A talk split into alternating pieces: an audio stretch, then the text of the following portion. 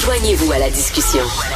Appelez ou textez le 187 Cube Radio 1877 827 2346. Alors, les futurs professeurs euh, doivent, vous le savez, euh, réussir un test de français écrit et certains euh, disent qu'il est beaucoup, beaucoup trop difficile. On a eu, bon, des exemples de questions. Bon, c'est vrai que certains accords de participe passé qui ne sont peut-être pas évidents, mais ce sont des professeurs. C'est un test pour des profs, ce ne sont pas, pas un test pour des mécaniciens ou des ébénistes. Et Rémi Villemur, qu'on reçoit de temps en temps, auteur étudiant à la maîtrise en histoire, a écrit un texte fort bon super bien écrit et très intéressant sur la langue française. Et euh, je, j'avertis tout de suite le critique de théâtre du devoir. C'est un texte à lire au deuxième degré. Il y a de l'ironie, faut comprendre le deuxième degré. C'est pas donné à tout le monde. C'est pas donné à tout le monde. Mais Rémi dit, bah, c'est correct. On va se passer de la langue française d'abord. C'est pas si important que ça. On va mettre ça. C'est pas ça qu'il veut dire. Il veut dire le contraire. Hein? Le deuxième degré, ça perd un peu. Rémi Villemur, bonjour. Bonjour, Charles excellent texte, euh, Rémi.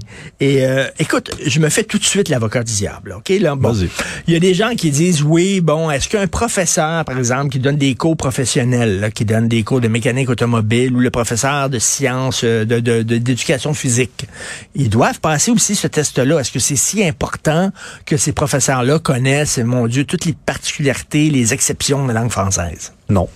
Non. Donc, euh, je réponds très clairement. Moi, euh, ce qui me préoccupe, c'est la position des, des prochains enseignants en français. Quant aux enseignants en éducation physique, euh, je pense qu'on peut faire un compromis. il y a quelque chose de très, très, très inquiétant là, dans leur revendication parce qu'on entend dire, par exemple, que c'est pas... Il y a des questions dans ce test-là que jamais un étudiant va venir nous poser. Donc, pourquoi je maîtriserais ces notions-là? Euh, c'est parce que un électricien qui se présente sur une job, là, il peut être surpris, là, hein? Puis on espère qu'il est capable de, de, faire quelque chose qui est peut-être pas euh, prévu qu'il fasse quand il se présente sur, sur la job. Donc c'est un argument, je trouve, qui est assez euh, hmm. vaseux. Puis deuxièmement, moi je trouve qu'il y a un enjeu qui est encore plus grand que celui-là. C'est cette espèce de goût de l'excellence qui semble avoir disparu. C'est-à-dire qu'on dirait qu'on a des candidats euh, au poste d'enseignant français qui se disent bon ben moi je vais faire le minimum. Si je suis capable de faire exactement mhm. ce qui est attendu de moi, donc euh, de, de respecter exactement toutes les notions qui sont dans le programme du ministère, ma job est correct mais l'excellence là-dedans, être un expert de la langue française. Il y, a une, il y a une jeune qui est citée dans l'article, le premier article de la journaliste du Journal de Montréal la semaine passée qui dit le test c'est pour les experts de la langue française. Mais c'est exactement ça qu'on attend de toi. C'est-à-dire moi, s'il y a un électricien qui vient chez moi puis qui me dit je suis pas un expert là, mais je vais faire ta job, je vais dire ben, ben va me chercher un expert. Ben c'est ça. Je te, je te lis là, un extrait de, de, ton texte. Ce que ces jeunes étudiants frustrés nous disent, c'est que si le Québec a besoin de juges experts du code criminel, de comptables experts des budgets et de dentistes experts dans le traitement des caries, des professeurs de français experts de la langue française, ont pu très bien s'en passer. Comment ça se fait que euh, jamais, par exemple, je sais pas moi, dans un média, on donnerait la chronique économique à quelqu'un qui ne connaît pas euh, bien l'économie. Mais des fois, on dirait qu'en culture, bof, c'est pas si important que ça, la culture. De toute façon, tout le monde regarde les films le samedi soir, tout le monde écoute de la musique. Donc, pourquoi on s'attend pas à un degré d'expertise aussi en culture, en langue et tout ça? Ben, ça fait trop, trop longtemps qu'on est nonchalant, qu'on se laisse aller, que la langue française est devenue euh, quelque chose, une option parmi tant d'autres. Moi, je vais aller encore plus loin que toi. Est-ce que des professeurs d'anglais, des étudiants qui voudraient enseigner l'anglais au secondaire seraient capables de faire une revendication pareille? De dire, écoutez, nous, on trouve qu'on parle bien anglais, ben mais on nous demande de parler encore mieux anglais que ça. Est-ce que vous pourriez baisser le niveau? On dirait tous, ben voyons donc, on veut vous enseigner l'anglais de la meilleure façon à nos jeunes. Et là, il y a des jeunes dans la rue aujourd'hui, en tout cas, ils font la grève, je sais pas s'ils vont manifester, mais ils ont dit que c'était la première étape, donc on verra bien. Eux, là, ils vont, il y a des gens qui sont d'accord, là, avec eux, qui sont derrière eux, là. Jamais personne serait derrière des enseignants en anglais, là. Et ce que tu dis aussi, qui est très, très important, c'est que tu dis une langue, c'est pas, ça ne sert pas seulement qu'à communiquer. Une langue, il y a une beauté dans la langue aussi il y, a, un esthétisme dans la langue et tout ça. Et tu dis, euh, c'est pour ça que peut-être les gens sont tentés par l'anglais parce que l'anglais, c'est une langue facile à apprendre, puis c'est une langue de communication. Mais bon, mais une langue, c'est une colline sur le monde. C'est un regard sur le monde. C'est une façon de voir le monde, de le lire, d'en parler, de le comprendre. Et effectivement, l'anglais, ça semble être plus facile, mais c'est pas juste ça, une langue. C'est donc, c'est pas une, c'est pas une façon de communiquer seulement.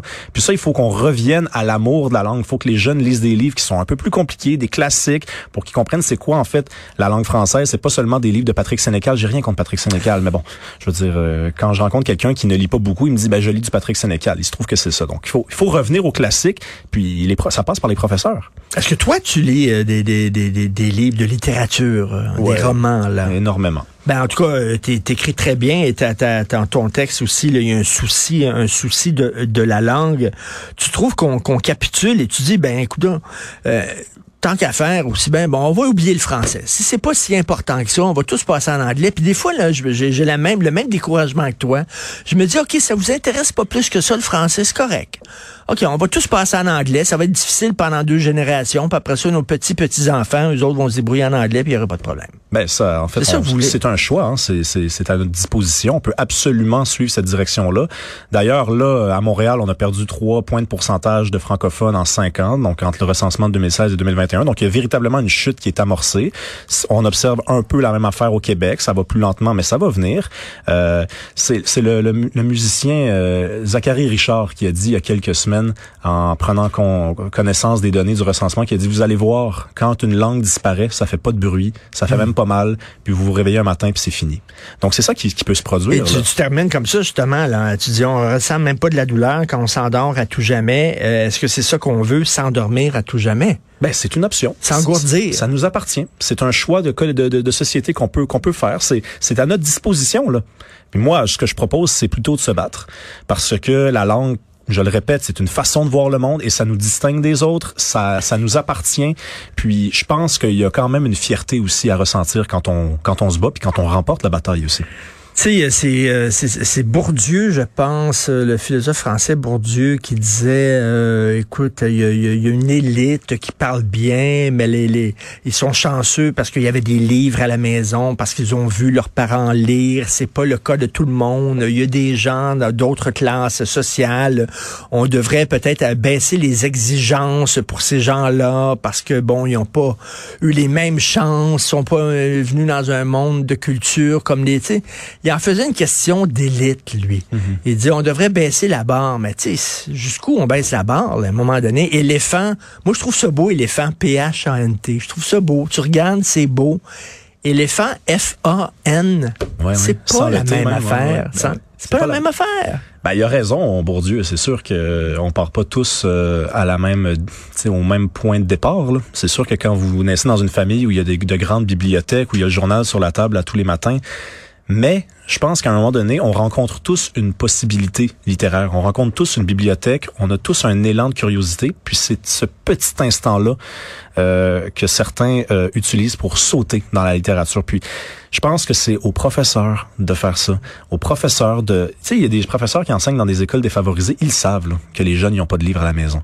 Ils hmm. savent. C'est pas une question de race. Là. Je veux dire, y a la pauvreté, là, ça touche tout le monde. Puis c'est à, à, eux de leur donner la possibilité de rencontrer un auteur, de, de, de constater qu'un étudiant est intéressé, un petit peu curieux, d'aller lui porter un livre. Dire, regarde, regarde, lis ça, ramène-le-moi. Ça, ça m'appartient, ramène-le-moi.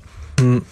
Et, et, on s'attend du professeur qu'il soit expert qui en connaisse beaucoup plus que moi, qu'il soit un expert, tu sais, comme tu dis, là, pourquoi on, lève pas le nez sur les experts en, en comptabilité, sur les experts en économie, sur les experts, bon, Là, on a l'impression que non, mais pour ce qui est de la langue, ah, être expert, c'est élitiste, c'est snob. Mhm. Pourquoi? Je, je, je, je, cherche la même réponse euh, que toi. C'est je pense que ça fait partie d'un processus qui est engendré, qui est, qui est engagé depuis longtemps, que c'est de la nonchalance. On n'aime plus notre langue. Elle nous, on la trouve. Puis en fait, les Québécois aussi ont, ont souvent un syndrome euh, de, de ils sentent en fait, tu viens d'en parler, l'élite quelqu'un qui parle bien, hein, le traitement qu'on accorde souvent à Mathieu Bocoté, là, mm. ici dans les médias, là, que parce qu'il parle bien, euh, il serait snob, prétentieux, alors qu'il parle juste très bien français. Je veux dire, euh, je me rappelle d'un texte que tu avais écrit, tu disais Mathieu Bocoté, c'est comme un, un, un, patineur qui saute dans les airs puis qui ben réussit à faire 8 pirouettes puis qui, pirouette puis qui arrive ici. Ben, c'est exactement ça. Mais ça, on, devrait trouver ça admirable. On ben devrait trouver, trouver ça beau. On devrait être fier des gens qui parlent bien français. Moi, je me fais tout le temps dire, est-ce que tu es français? Je, suis pas français du tout, je suis québécois. j'ai grandi à Montréal, j'ai vécu à Québec. Hein, T'as quelque chose dans ton accent? Ben ouais, mais je parle bien français, c'est tout. C'est tout. c'est juste ça. Ils disent vraiment que t'es... Ah, ils pensent que tu es français parce qu'effectivement tu parles bien, t'écris bien. Euh, ben t'es né, euh, tu ton, ton père connaît René Villemur, euh, il s'exprime très bien, euh, etc. Donc euh, t'as eu t'as eu des bons exemples à la maison. Mais mais mais, c'est certain qu'on s'attend de nos profs que ce soit des experts. Puis je trouve ça extrêmement décourageant, là, vraiment, là, de toujours baisser la barre. C'est drôle parce que en sport, on est content de voir des jeunes qui se dépassent. Hein? Tu disais l'excellence. L'excellence, absolument. L'excellence, pas seulement se contenter de la moyenne. Non, moi, je suis la moyenne. L'excellence concerne tout le monde, sauf euh, finalement ces étudiants en français là, qui euh, ces, ces, étudiants en enseignement du français, qui, je, je l'espère vraiment, le, ne, susciteront pas la pitié de personne parce que c'est vraiment médiocre de leur part de s'arrêter là. Je veux dire, je, on comprend très bien, ok, qu'il y a des exigences minimales, qu'il y a des questions dans ce test-là qui ne seront jamais posées par des étudiants, mais ce n'est pas le point. De toute façon, il y a quelque chose d'incohérent là-dedans parce que les gens qui ont coulé ce, ce test-là, d'après moi, ils n'ont pas juste pas été capable de répondre aux questions difficiles. Je veux dire, pour passer un test, normalement, ça prend 60% Donc, je veux dire, ils ont eu aussi des, des, mauvaises réponses sur des questions très faciles. Par exemple, comme comment on écrit « ils répondront ».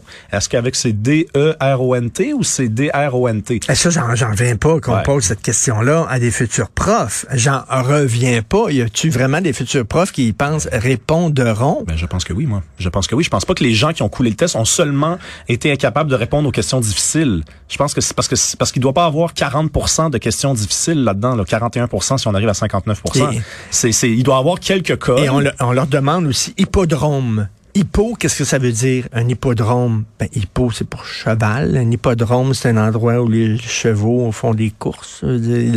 Voyons que c'est si dur que ça, là. Hippocampe, c'est un cheval de mer. Hippo, c'est cheval. Y a-t-il des futurs profs qui savent pas ça? Ben, j'ai bien l'impression que oui. J'ai bien l'impression que oui, c'est dommage. oui, ben je regardais certaines questions, puis je me disais, oui, il y a des questions difficiles, mais comme tu dis, pour couler le, le, ben cet examen-là. Il faut manques plein d'autres. Là. Il faut t'en manques plein d'autres. Il faut que tu manques euh, toutes sortes de questions très, très, très faciles, comme l'hippodrome. En tout cas, un, très beau texte que vous devez lire. Et si on se passait de la langue française, euh, écrit par le français, non, le, québécois Rémi Villemur, donc auteur, étudiant à la maîtrise en histoire. Toujours un plaisir, Rémi. Puis euh, continue d'écrire, t'écris très bien. Merci, Merci Richard. Salut.